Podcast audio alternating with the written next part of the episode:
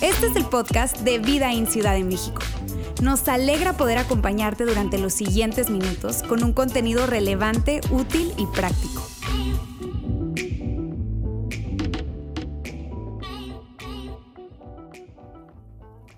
Buenas tardes.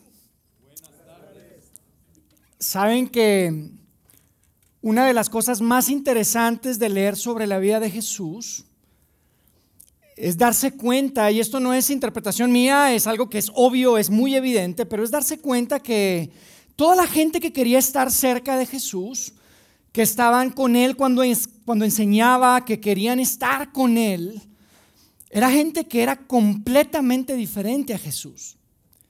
Tenían diferentes costumbres, tenían diferentes maneras de pensar.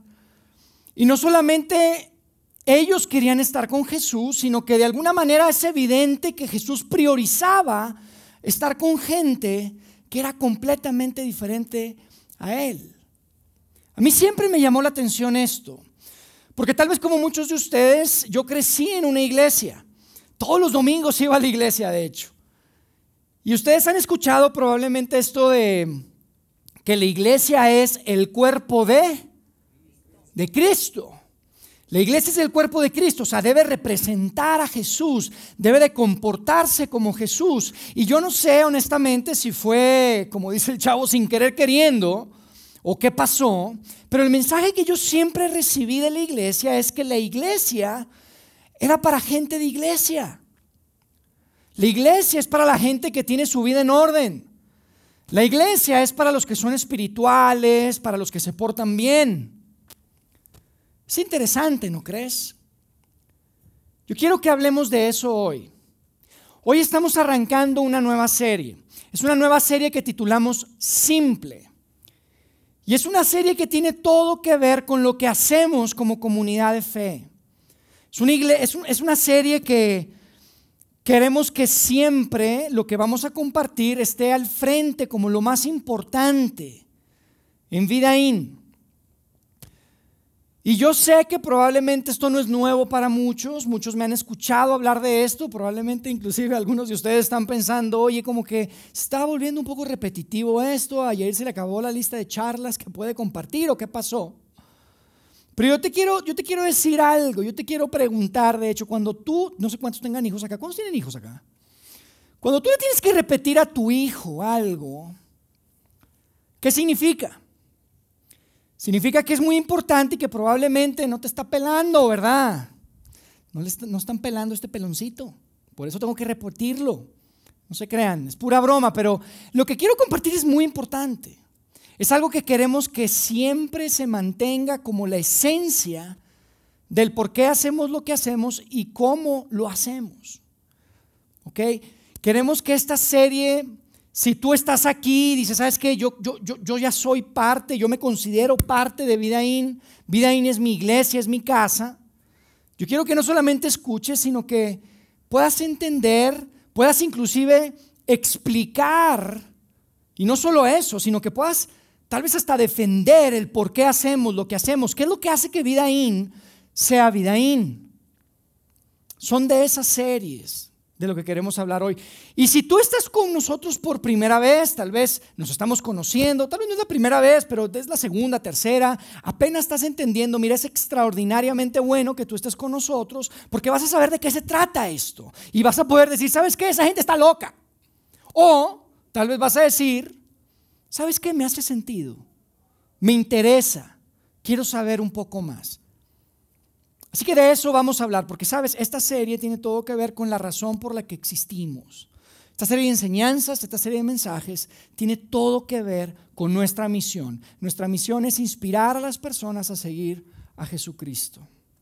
De eso se trata todo lo que hacemos. Y de eso se trata esta serie. Y yo quiero empezar compartiéndote algo un poco personal. Yo no sé si fue cuando yo era un adolescente o cuando entré en la prepa o ya en la universidad, pero llegó un momento en mi vida en que todo este tema de Dios, todo este tema de la iglesia, se convirtió como en un juego de el rey pide. ¿Han jugado ese juego? El rey pide unos calcetines rojos. El rey pide una bolsa verde. El rey pide que traigas un corta uñas. ¿Han jugado ese juego? Porque la iglesia parecía simplemente una lista de cosas que hay que hacer y una lista de cosas que son prohibidas. Como un juego gigante del rey pide. Y ahora sí que literalmente el rey Jesús pide, ¿verdad? Jesús pide que vayas a misa. Jesús pide que vayas a la iglesia los domingos, que leas tu Biblia, que hagas oración. Y la verdad, cuando llega ese momento, honestamente, yo no sé si estás de acuerdo conmigo, pero es cansado. ¿Estás de acuerdo? Se cansa uno de ese juego. Inclusive parece más divertido no jugar porque puedes hacer lo que quieras. Aunque tengo que reconocer y ser honesto con ustedes que de vez en cuando me, tocaba en mi experiencia ir a uno de estos campamentos como los que hablaba hace rato Ulises y Pris. Iba al camp o iba a un retiro espiritual y regresaba como que con muchas ganas de jugar. Pero eso me duraba por un rato. Luego se me iba quitando las ganas de jugar, para ser honestos. Y la verdad, ¿sabes algo? Si soy transparente y soy honesto con ustedes, entre mejor era para jugar el juego, entre más experiencia agarraba jugando ese juego, en lugar de parecerme más a Jesús y representarlo como el cuerpo de Cristo, me volvía más crítico de los que no jugaban. Eh, ¿por qué no está jugando ese? o el que está jugando ese está haciendo, ¿eh? O sea, no está jugando bien. Si yo voy a ser miserable, que él también sea miserable. ¿A poco no? Tal vez fue tu experiencia. Tal vez tu experiencia se parece a esa en donde dijiste, llegó un momento, ¿sabes qué? Yo ya no juego. Yo ya me cansé, yo me rindo. Si dicen que me voy al infierno, pues me voy al infierno, al cabo voy a conocer un montón de gente ahí. Pero yo te digo algo, si tú pudieras, si tú pudieras borrar todas tus, todos esos conceptos, preconcepciones que tenemos de la iglesia, si pudieras borrar todas esas experiencias y empezar de cero todo este tema de Dios, todo este tema espiritual y de la fe, y tú pudieras simplemente tomar estos documentos que tenemos del primer siglo, que hablan de la vida de Jesús, tú te vas a dar cuenta de algo muy interesante. Te vas a dar cuenta que Jesús de alguna manera vino a hacer las cosas simples. Vino a simplificar las cosas. Y además te vas a dar cuenta de algo todavía más importante, creo yo, porque Él viene y dice, déjenme les muestro cómo es Dios.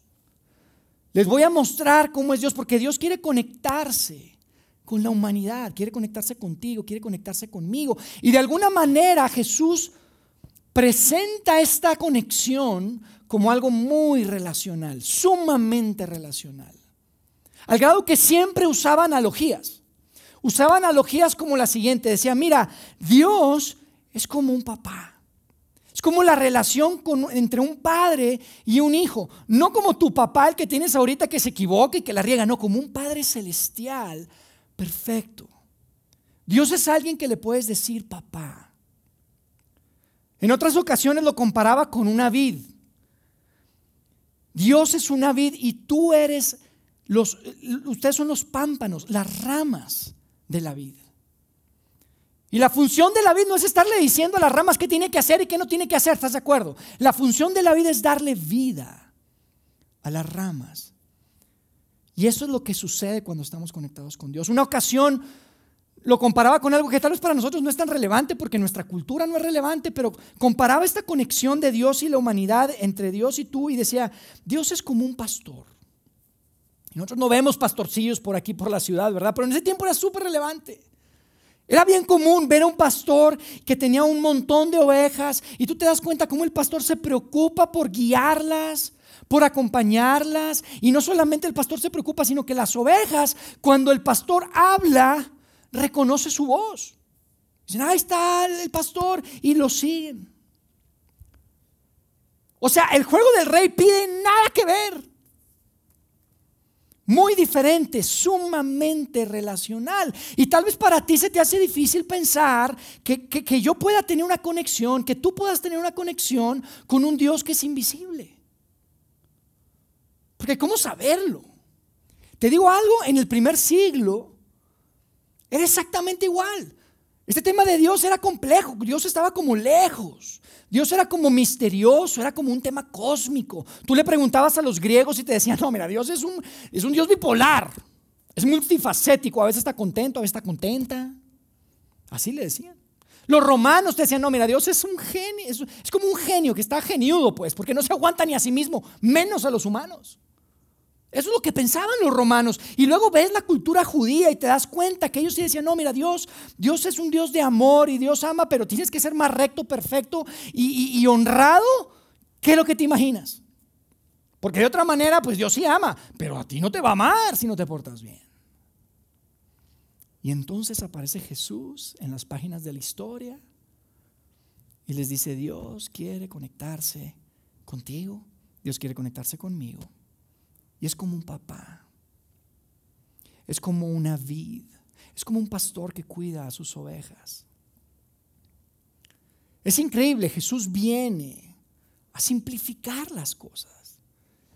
Viene a explicarnos y a, y a demostrarnos cómo es Dios. Y todo, fíjate, todo empezó, todo empieza al día de hoy con una palabra. Y de eso quiero hablar hoy.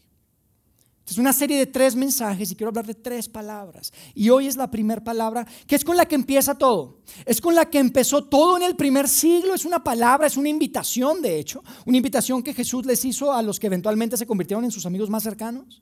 Pero es una invitación que también para, es para ti el día de hoy. Es una invitación que es para mí el día de hoy. Y yo quiero que hoy leamos un pasaje que probablemente, otra vez, no es nuevo para ti. Seguramente lo has escuchado, lo has leído, es familiar, pero es un pasaje que habla acerca de un hombre llamado Mateo, en un libro que se llama Mateo, que fue escrito por el hombre llamado Mateo. Bien creativos los nombres de los libros, Mateo. Vamos a ver qué pasó con Mateo, cómo sucedió una interacción que él tuvo, su primera interacción con Jesús. Y quiero que encontremos en ese pasaje la palabra de la que quiero hablar hoy. La primer palabra que creo que simplifica tanto este tema de Dios, este tema de la fe. Quiero que leamos ese pasaje, ¿les parece? Yo voy a poner los textos en la pantalla y lo vamos a ir leyendo juntos, ¿les parece? Fíjense lo que dice Mateo 9, en el verso 9. Dice, al salir, al irse de ahí, Jesús vio un hombre llamado Mateo. Él estaba sentado a la mesa de recaudación de impuestos. Y tal vez me han escuchado hablar de esto. Así como hoy el SAT y Hacienda no son nada queridos por nadie. En aquel tiempo tampoco. En aquel tiempo era peor, de hecho. Un cobrador de impuestos en el territorio de Palestina, el territorio que hoy conocemos como Israel, que era una, una zona dominada por el imperio romano, significaba que Roma le había vendido el derecho a, cobrar impuestos a alguien que era judío. Entonces eran de alguna manera vistos como traidores. Y es que era difícil decir que no, porque se levantaban mucha plata. La forma en que funcionaba es que Roma vendía esos derechos y decía, esta es tu cuota, una vez que cumplas con tu cuota, y había impuestos para todos, ¿eh? Impuesto para cruzar el puente, impuesto para comer, impuesto por el vino, impuesto por respirar, impuesto por ser por todo había impuesto. Y entonces cuando ellos cumplían su cuota establecida por el imperio, de ahí para adelante, todo es libre de polvo y paja, como decimos hoy. Entonces tenían mucho dinero. Eran odiados por su pueblo porque eran traidores de la patria, imagínate. Imagínate que hoy llega acá Rusia y en lugar de invadir Ucrania está invadiendo México. Y hay esta ley marcial en la que no puedes salir a la calle. Y están los rusos ahí en la calle y no puedes, pero hay unos mexicanos que se pusieron de acuerdo con los rusos para cobrarte impuestos y para quitártelos a ti como mexicano y se los va a dar a Rusia y te cobra lo que quiera. No el 35 como ahorita, o el 30, lo que sea que nos cobran de impuestos, más el 16 de por el... No te imaginas lo que cobraban. Era un abuso, era un robo ah, este, franco, pues. Y, ve, y vemos a Jesús, que lo ve, y yo creo que Jesús le pudo decir muchas cosas, ¿estás de acuerdo? Le pudo haber dicho tantas cosas, le pudo haber dicho, Mateo, tú no tienes vergüenza. ¿Cómo te atreves? Le pudo haber dicho. Pero no le dijo nada de eso, le dijo una palabra y es la palabra que quiero que veamos hoy. Fíjate lo que dice ahí mismo en el verso 9. Le dijo, sígueme. Mateo, sígueme. Mateo, ¿me puedes seguir. No necesitas hacer nada. No necesitas dejar de hacer nada. Simplemente podrías dar un paso, levantarte de ahí donde estás sentado y seguirme. Jesús le dice a Mateo, sígueme y así comienza la historia. Así comienza siempre. Siempre es una invitación para ti y para mí a seguir a Jesús. Y yo te digo otra vez, Jesús le pudo haber reclamado tanto a Mateo. Y, sabes, si Jesús le reclamaba, tendría toda la razón, ¿estás de acuerdo?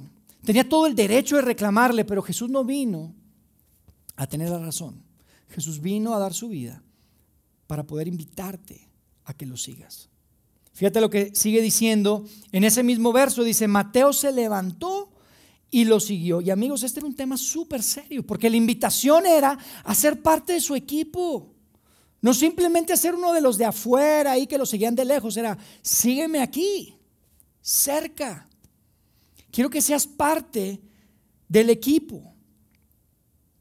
fíjate que no le dijo, Mateo, si estás dispuesto a dejar de hacer esto, Mateo, si estás dispuesto a empezar a hacer esto otro, o sabes que Mateo, tú estás tan mal que te voy a dejar algunas tareitas. Tienes que hacer esto en la mañana y luego en la tarde y en noche cuando vas en el doctor y que te dicen te tomas esta pastilla y no sé qué, nos vemos en tres semanas. Jesús le pudo haber dicho eso, no le dijo eso. No le dijo, te voy a encargar unas tareas, quiero que empieces a practicar esto, quiero que dejes de hacer esto otro y nos vemos en tres semanas. No le dijo nada de eso. Más bien, lo acompañó y fueron a un lugar. Fíjate a dónde fueron. Dice, mientras Jesús estaba comiendo en casa de Mateo, y tú dices, órale, yo pensé que le iba a llevar un curso bíblico, o a un grupo de vida, o tal vez a vida ahí en Magnocentro. Pero no. Dice que fueron a casa de Mateo, y si tú estás afuera leyendo esto, tú lo primero que dices, Jesús, parece que ahora tú lo estás siguiendo a él, no él a ti. ¿Estás de acuerdo? ¿Qué onda Jesús con eso? ¿Cómo que en casa del cobrador de impuestos? Lucas, que es otro biógrafo de Jesús, otro de los que investigaron lo que sucedió, allá adelante nos da un poco más detalle y nos dice que Mateo hizo una carne asada espectacular para Jesús e invitó a más gente. ¿Y a quién crees que invitó? ¿A pastores, a sacerdotes, a padres, a líderes religiosos, no, invitó a los mismos que invitó la última vez que hizo una pachenga en su casa. Los que nada más se acordaban de la primera parte porque la segunda parte ya estaban tan mal que ni se acordaban de la fiesta. A ellos los invitó. Ahí estaba lleno de raza que eran cobradores de impuestos. A mí me encanta esto, amigos, porque estamos viendo un Jesús que dice, ¿sabes? Probablemente mi reputación quede arruinada por esto. Pero quiero ir a un lugar donde Él esté cómodo.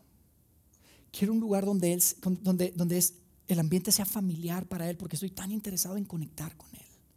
Estoy tan interesado en relacionarme y en conectarme con Mateo.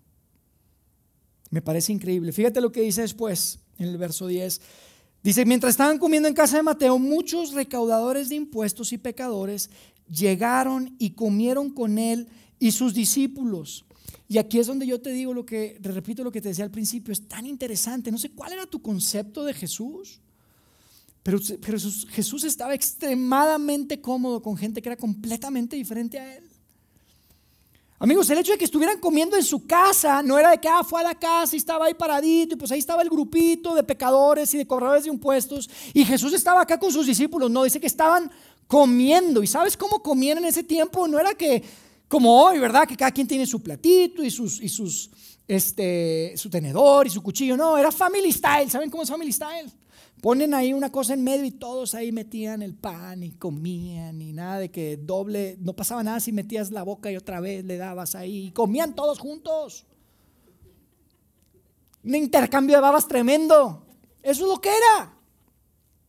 No era cualquier cosa que estuviera comiendo con los hombres más repudiados y odiados de la sociedad. Pero Jesús está ahí y dice, quiero, quiero, quiero que esté cómodo. Y ellos estaban tan cómodos con Jesús. Yo te digo algo, si tú estás aquí hoy y no te consideras espiritual, inclusive te consideras que estás tan lejos de Dios, Es más, tú te consideras anticristiano si quieres. ¿Sabes algo? Si tú no estás cómodo aquí, es por culpa nuestra, ¿ok? Porque ese no es Jesús. Jesús estaría tan cómodo contigo. Y te digo algo, si tú tuvieras la oportunidad de viajar en el tiempo al primer siglo y pudieras ver a Jesús a los ojos, te encantaría Jesús. ¿Y sabes qué más? Tú le encantarías a Él. Había algo en Jesús que lo hacía irresistible. Por eso hablamos tanto y acá muchas veces decimos es que queremos crear ambientes irresistibles y mucha gente dice, ay, qué, presumidos, ¿no? Como que quieren que sea. No, pero no es porque queramos ser presumidos de que aquí es irresistible, es porque Jesús era irresistible. Y mi deseo y nuestro corazón es poder representarlo dignamente en todo lo que hacemos. Por eso hacemos cosas a veces acá que dices, oye, ¿por qué hacen eso? Porque queremos que estés cómodo.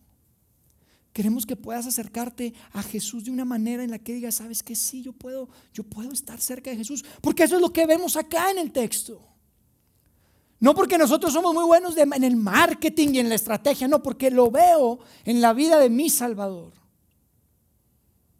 Si tú pudieras viajar en el tiempo y lo conocieras, te encantaría. Y de eso se trata todo lo que hacemos. Fíjate lo que dice después en el verso 11. Dice, cuando los fariseos vieron esto, le preguntaron a sus discípulos, oye, ¿por qué come su maestro con recaudadores de impuestos y con pecadores? Yo me imagino que los fariseos llegaron así a la casa y, dijeron, y Mateo dijo, ¡eh!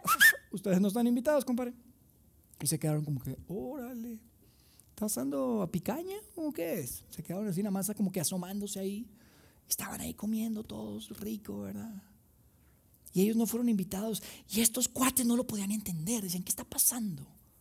¿Qué onda con este rabino de Nazaret? ¿Qué onda con este carpintero convertido en rabino que, que se supone que debe ser como nosotros? Se supone que no somos tan diferentes y está con gente que es completamente diferente a él. ¿Qué pasa?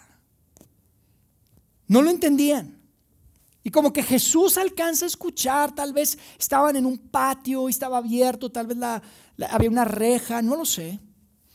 Me imagino una construcción así como de madera y de adobo y, tal vez se asomaban por ahí. Jesús los vio y pues estaban todos ahí metiendo las babas y todo, comiendo. Y Jesús los alcanza a escuchar a lo lejos. Y fíjate lo que, lo que responde Jesús en el verso 12. Dice, al oír esto Jesús les contestó, no son los sanos los que necesitan médico, sino los enfermos. Y hemos hablado de esto, amigos. ¿Tú te imaginas lo que sintió Mateo y sus amigos cuando Jesús dijo, esto, esto es tan buena de enfermos? Dijo, ah, caray. Se quedó con la boca así. Dijo, ¿cómo? Pero estaban ahí todos y, Jesús de alguna manera, como te digo, era tan irresistible y lo dijo de tal forma que ellos tal vez dijeron, pues es cierto, estamos bien enfermos, cobramos impuestos, somos unos traidores, sí, vamos a seguir con la fiesta. Siguieron con la fiesta. No les importó escuchar que Jesús dijo, sabes, no vine por los sanos, vine por los enfermos. Mi prioridad es la gente que está enferma. La gente, y esto es tan importante, amigo, amiga, la gente que está dispuesta a reconocer que sí, tal vez hay cosas en mí que necesitan cambiar. Tal vez hay cosas en mí que, que, que están, pues como si estuviera un poco enfermo. Esa es la prioridad de Jesús. ¿Sabes quién es el candidato perfecto para seguir a Jesús, para, para llevar a cabo esta, o sea, para responder esta invitación de seguirlo? Es el hombre, es la mujer, es el joven, es el adulto que está dispuesto a reconocer, ¿sabes? Si hay cosas en mí que necesito cambiar. Porque amigos, seamos honestos, ni siquiera cumplimos con nuestros propios estándares, ¿están de acuerdo? Esa conversación que tuviste con tu hijo, ni siquiera haces lo que le dices a tu hijo que hagas que haga Él. Ni siquiera tú lo cumples. Esa conversación que tuviste con tu hija, ni siquiera tú lo cumples. Con tus empleados. Jesús siempre va a estar interesado en aquellos que tienen la apertura de decir, sabes que sí hay algo, hay algo en mí. Yo creo que pienses en tu situación. Piensa en esas áreas de tu vida en las que probablemente hay un poco de enfermedad. Hay cosas que necesitan cambiar. Tú lo sabes, yo no conozco tu historia. Pero otra vez, ni siquiera cumplimos con nuestros propios estándares. Y esa precisamente ese precisamente, ese joven, ese adulto, esa mujer, ese hombre, es el candidato perfecto para poder, para poder seguir a Jesús. Y muchas veces pensamos que es completamente diferente, ¿no? ¿Cuántas veces han escuchado, no, tengo que arreglar primero mi vida y luego voy? Invitas a alguien aquí a este lugar y dices, no, no, mira, hay, tantas cosas en mi vida que tengo que cambiar primero, porque si yo entro ahí no van a empezar a salir humo, se empieza a quemar ahí el cine porque estoy tan malo. Yo traigo cosas, amigo. Tú no sabes mi pasado, tú no sabes mi presente, tú no sabes lo que yo traigo adentro, pero Jesús está especialmente interesado en ti, ¿sabes? Sobre todo cuando tienes la disponibilidad y la apertura de decir, estoy, estoy un poco enfermo. Así como Mateo y sus amigos que estaban ahí, que probablemente les sacó de onda cuando Jesús lo dijo, pero dijeron, pues la verdad sí, yo creo que sí. Sí hay cosas que deberíamos de cambiar. Fíjate lo que dice después en el verso 13.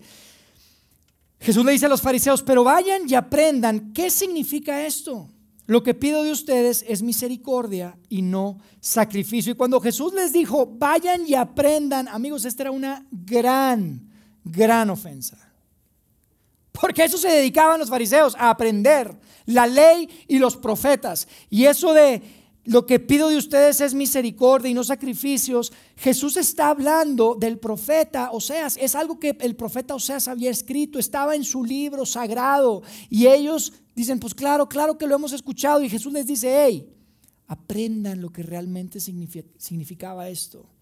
Ustedes no están entendiendo el corazón de Dios. La gente que me interesa no solamente es la gente que está dispuesta a reconocer que está enferma y que necesita ayuda, sino la gente que quiera hacer equipo conmigo. Y aquí es donde yo creo que es tan importante que escuchemos estos amigos. Jesús está interesado en que podamos hacer equipo con Él para alcanzar a las personas que están lejos. No para que hagamos aquí un grupito de club exclusivo. Si no nos vamos a perder de lo más importante. Fíjate lo que dice después. Porque no he venido a llamar justos, sino a pecadores. Amigos, Jesús no está enfocado en la gente que cree todo lo que tiene que creer y que se porta bien. Y aquí es donde yo creo que hay algo tan importante para ti y para mí como parte de esta comunidad, porque si esta comunidad, si esta iglesia se convierte en un lugar en donde somos los mismos siempre viniendo y portándonos bien y levantando las manos y cantando cuando cantamos y parándonos cuando tenemos que parar y sentándonos cuando nos tenemos que sentar, ¿sabes qué?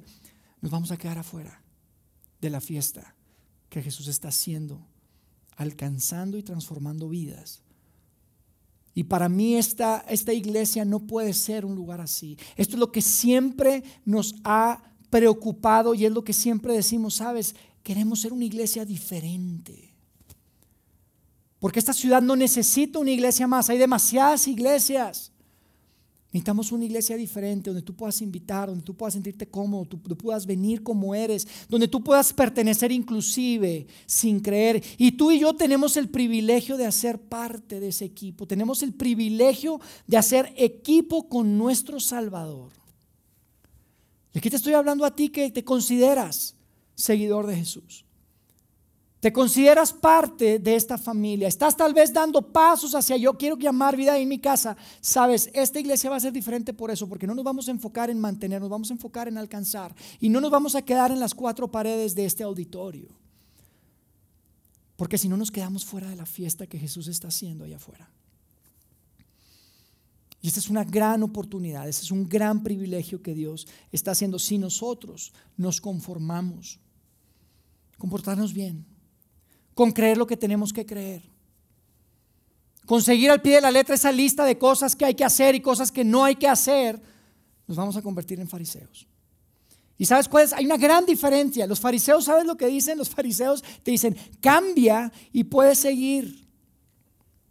Cambia y puedes seguirnos, pero Jesús te dice, sígueme y vas a cambiar. Es más simple de lo que parece. Sígueme y vas a cambiar. Mateo, ¿estás dispuesto a simplemente dar un pequeño paso? Solo quiero que te levantes de donde estás y que me sigas. No hay nada que cambiar. Eso va a venir después. En este momento solo quiero que des un pequeño paso, quiero que te levantes ahí donde estás. Y es interesante porque Lucas también da más detalle, dice que Mateo lo dejó todo absolutamente Me encanta porque Mateo como que es humilde, él no pone ahí, dejé todo lo que tenía. Amigos, había un montón de plata ahí en ese puesto que tenía. ¿eh? Dice que lo dejó todo.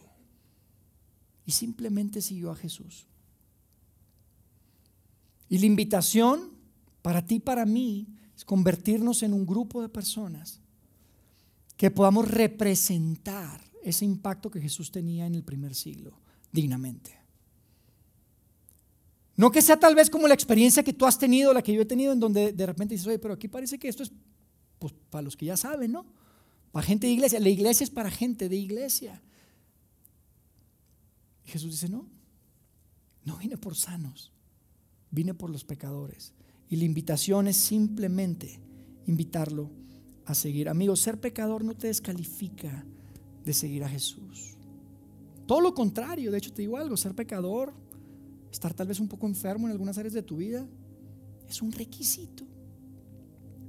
Ese es el principal requisito para poder ir hacia adelante y dar ese pequeño paso y simplemente decirle que sí a esa invitación.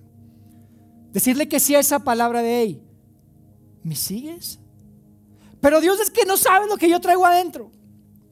Jesús, tú no sabes lo que yo viví, no sabes cuál es mi pasado, no sabes lo que hice con mi familia, no sabes lo que pasó con mi esposa así. ¿Me puedes seguir? Yo no estoy hablando de eso. Yo no, no me interesa tu pasado. Me interesa tu futuro. ¿Y sabes qué es lo que va a suceder si tomas la decisión de simplemente dar un pequeño paso? Va a llegar un momento en el que te vas a ver al espejo y no te vas a reconocer. No porque había una lista de cosas que empezaste a hacer o una lista de prohibiciones que dejaste de hacer sino porque simplemente, diste un paso y decidiste seguir. Decidiste decirle que sí a esa invitación de un padre. Decirle que sí a una invitación de una conexión de una vid como, como una ramita que tiene vida y que da fruto. Decirle que sí a una invitación de conectarte como una oveja está conectada con su pastor. Que cuando escucha su voz lo reconoce inmediatamente. Simplemente por decir, que sí. ¿Y sabes qué va a suceder si en lugar de caer en ese, en ese, en ese, en ese error de, de, cansarnos de seguir y tal vez más bien empezar a evaluar cómo están los demás, lo que va a pasar es que en lugar de empezar a criticar o, tener la tendencia a juzgar y por qué él sí, por qué él está jugando mal y este no sabe jugar bien el juego de la iglesia, en lugar lo que va a pasar es que te vas a enfocar más en ti. Si simplemente tomas la decisión de seguir, no de cumplir con requisitos, simplemente sigue ahí donde estás. Y va a ser tan evidente las cosas que Dios quiere hacer en tu corazón, en tu mente, en tu vida, en tu actitud. Cuando sigues a Jesús, una de las cosas que es evidente, oye, la gente es más paciente, es más afable, tienes más tolerancia. No porque te dijeron tienes que ser paciente, tienes que ser tolerante, tienes que ir los lunes, tienes que levantarte los martes, tienes que hacer oración. No, no, no. Simplemente porque estás escuchando la voz de ese pastor que te guía, que te guarda, que te acompaña. Te vas a dar cuenta más de las cosas que tú tienes que cambiar. Y va a ser más difícil estar enfocado en, en juzgar y en criticar. Amigo, ha sido tanta gente la que se ha alejado. Ha sido tanta gente que se ha quedado en el camino de la experiencia de iglesia, de este juego del rey pide, porque hay tanto que se le ha juzgado, que se le ha apuntado. Amigo, la invitación no es cambia. La invitación de Jesús fue, sígueme. No es cambia, es sígueme. Lo que más le interesa a Dios, amigos, no es lo que haces, es a quién sigues. Ese es el grupo de personas que queremos ser. De eso se trata Vidaín. Por eso decimos que somos diferentes. Por eso que queremos estar más enfocados y por eso repetimos tanto, invita a alguien. Porque sabes, pues podremos estar bien ya aquí todos sentaditos y cantando y portándonos bien si quieres y creyendo lo que, que, lo que tenemos que creer. Pero nos vamos a quedar afuera de la fiesta. Nos vamos a perder de la carne asada que Jesús está haciendo con una bola de pecadores que sus vidas están a punto de ser transformadas. Tú y yo podemos ser parte. Yo quiero aterrizar esto de, de, una forma muy sencilla, muy simple, porque sabes, hay tanto ruido hoy en día en la, sociedad, hay tanto ruido en, en lo que escuchamos, en, corrientes de pensamiento, hay tanto ruido en filosofías, hay tanta gente siguiendo tantas personas y tantas cosas. Pero te puedo garantizar, no hay nadie a quien tú puedas seguir que te pueda proveer de esa paz y esa satisfacción que Jesús te puede dar. Y por eso mi invitación y la aplicación, la tarea es simplemente eh, hacer lo siguiente, mañana, cuando te levantes, hoy en la tarde cuando llegues a tu casa, dile que sí a esa invitación de Jesús de seguirlo. Y es tan simple como solo decirle a Dios, mira, no entiendo todo, no entendí muchas de las cosas. Es más, tengo como, como un poquito de miedo. No quiero que me pides algo que sea muy difícil. Pero si es verdad esa experiencia, si es cierto, si es válida esa experiencia que tuvo Mateo, yo también quiero tenerle, quiero dar ese paso y quiero seguirte, Dios. Quiero seguir a tu Jesucristo. De eso se trata. Que tú y yo podamos ser un grupo de personas que están dispuestas a decirle que sí a esa invitación, que estemos más preocupados por seguir que por hacer y que nos convirtamos en una comunidad de personas que siempre va a estar más preocupada por alcanzar al que está lejos, que esté preocupada por lo que Jesús estaba preocupada, que esté enfocada en lo que Jesús estaba enfocado, que podamos representar el cuerpo de Cristo de una forma digna y atinada. No algo que no tiene nada que ver con lo que alcanzamos a ver en estos documentos del primer siglo. Esa es la invitación, amigos. Sigue. Sigue es la primera palabra. Y es lo que yo quería compartir con ustedes hoy. Déjenme hacer una oración y cerramos. Dios, gracias por la oportunidad de estar juntos, Señor. Y gracias porque lo has hecho tan simple porque tu invitación a Mateo no fue cambia tus costumbres, no fue deja de hacer esto o empieza a hacer lo otro, una lista de requisitos y prohibiciones, sino que tu invitación fue sígueme. Y Dios, gracias porque podemos reconocer hoy, tantos años después, que esa es la misma invitación que tú tienes para nosotros, Dios. Gracias, Padre, porque no es tan complejo como a veces parece. Gracias Padre porque tú viniste a mostrarnos cómo es ese Padre celestial perfecto, cómo es esa vid que da vida a sus ramas, cómo es ese pastor que cuida a sus ovejas. Dios, gracias porque esa invitación podemos entender que es para los que tal vez tenemos 45 minutos aquí simplemente por primera vez escuchando esto. Y también es para aquellos que tal vez tenemos años metidos en estos ambientes, en la iglesia, Dios. Gracias porque esa invitación no tiene limitaciones y es para todos. Y porque junto con cada uno de mis amigos hoy podemos ser parte de, de tu equipo, no solo de tu familia, sino de tu equipo y tener ese privilegio de servirte y de representarte dignamente en este siglo XXI, Padre. Gracias porque podemos ser tu cuerpo y que siempre, Dios, cuando la gente esté en nuestros ambientes, entre nosotros, corporativamente, puedan ver a, tu Hijo Jesucristo reflejado en la manera en la que hablamos, reflejado en la manera que nos comportamos, reflejado en la comodidad que tenemos, inclusive con gente que pueda ser tan diferente a nosotros, justo como tú estabas tan cómodo con las personas que eran tan diferentes a ti. Gracias Dios. Quédate con nosotros y que esto siempre pueda estar al frente como lo más importante en nuestra comunidad de fe. En el nombre de Cristo Jesús, oramos. Amén.